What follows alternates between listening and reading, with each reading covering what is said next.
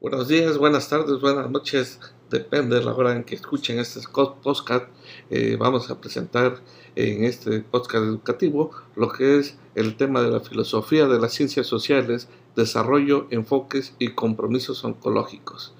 En esta primera parte vamos a hablar sobre los avances de la ciencia, enfocándonos específicamente en lo que es el positivismo y el pospositivismo. E iniciamos. Eh, para el positivismo, eh, sabemos que es una corriente filosófica creada por Augusto Comte y se difundió por, Europa a finales del siglo XIX. En ella se sostiene que entre los miembros representantes de las ciencias naturales y de las ciencias espirituales, esta última también conocida como las ciencias humanas, se le pretende imponer el modelo de ciencia y el criterio de verdad con una, una caracterización empírica formal entre tantos casos, el positivismo sostiene que el auténtico conocimiento o saber científico de este carácter basa su fundamento en el modelo empírico formal cuyo origen forma parte de la racionalidad moderna con aportaciones como la de Galileo Galilei de la ciencia nueva o lo que sería lo que nosotros conocemos como el racionalismo cartesiano. Por otra parte, durante el siglo XX nace dentro de la filosofía el pospositivismo, impulsado por Carl Raymond Popper, argumentando que una teoría de la ciencia empírica nunca puede ser aprobada, pero puede ser falsada, lo que significa que pueden y debe ser examinada por expertos decisivos para distinguir las ciencias y las pseudociencias. Además, incluye en su filosofía políticas e ideas abarcadas en toda la ideología política demográficas y, e intenta conciliarlas como la socialdemocrática, el liberalismo clásico y el conservadurismo liberal, abarcando estas breves descripciones en estas corrientes, encontramos seis postulados que existen entre estas dos corrientes. Eh, principalmente el primer postulado, el positivismo, eh, se nota más empírico-lógico, mientras que el pospositivismo se respalda con teorías, enfoques y métodos, mientras que los positivistas enfatizan entre el investigador, la persona y el objeto, los positivistas persiguen la objetividad de reconocer posibles sesgos. Además, los positivistas también se enfatizan en métodos cuantitativos y los pospositivistas consideran que tanto los métodos cuantitativos deben de ser útiles como los cualitativos pueden ser también válidos. Los positivistas creen en una realidad, a diferencia de los positivistas, que indican que la realidad se conoce de manera imperfecta y de manera probabilística. Otra de las diferencias que se deben hacer mención es que los positivistas creen que las investigaciones es o puede ser libre o pueden ser neutro de valores, cosa que para los positivistas toman la posición del sesgo como algo indeseable pero inevitable. Por lo tanto, el investigador pues debe de trabajar para poder detectar e intentar corregir. Por último, el positivismo es una descripción en las guías de las ciencias sociales para los métodos de investigación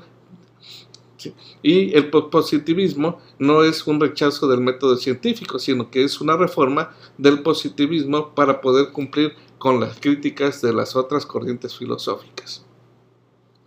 En el naturalismo, pragmatismo y pluralismo, eh, dentro de ellas se desarrolla eh, de las ciencias sociales eh, permitido con temas pocos elaborados, sean abordados considerando una diversidad de postulados y visiones que buscan integrar la reflexión filosófica y la práctica de la ciencia, como por ejemplo, el naturalismo implica un compromiso con la investigación filosófica en la que busca el sentido similar y potencialmente utilizando los mismos métodos partiendo de las ideas central del naturalismo ontológico y del naturalismo metodológico. El primero desarrolla ideas con base a la, a la realidad natural y el segundo, la idea principal se llega a comprender mejor por el fenómeno por medio de la investigación científica. El pragmatismo y el pluralismo pues también han contribuido al avance de la filosofía de las ciencias sociales. El pragmatismo bajo el supuesto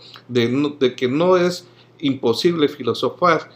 separado del mundo y el pluralismo parte del reconocimiento de la diversidad de elementos que forman parte de la realidad y la investigación eh, científica. Eh, para efectos de la filosofía de las ciencias sociales, significa el abandono de proyectos tradicionales del enfoque positivista con el problema de la unidad de la ciencia y la descripción de su método. En otras palabras, el pragmatismo y el pluralismo defienden una interpretación alternativa en relación a lo que serían las ideas y la ciencia. Eh, por último, para terminar, eh, veamos lo que es el racionalismo científico en la filosofía de las ciencias sociales y vamos a ver que dentro de este realismo eh, existe un compromiso con la verdad del conocimiento científico plasmado en tres niveles. El primero de ellos es el metafísico y existe una realidad investigada de la mente del ser humano. El segundo, que es el semántico, es la entidad teórica eh, que pasó a tener el valor de verdad dentro del dominio al cual pertenece. Y en el tercer nivel, el epistémico, las afirmaciones teóricas exitosas constituyen una descripción apropiadamente verdadera al mundo. Una distinción usual en la descripción sobre el realismo y las ciencias sociales se da entre las clases naturales y las clases sociales. Eh, cada una de estas es independiente de nuestras creencias, por lo que se argumenta ajustar los compromisos metafísicos del realismo científico al campo de las ciencias sociales, pronunciado que existe una dependencia entre las teorías, modelos, investigaciones y no de las personales. Y pues por el momento, pues esto es todo en relación a lo que es este podcast educativo. Muchas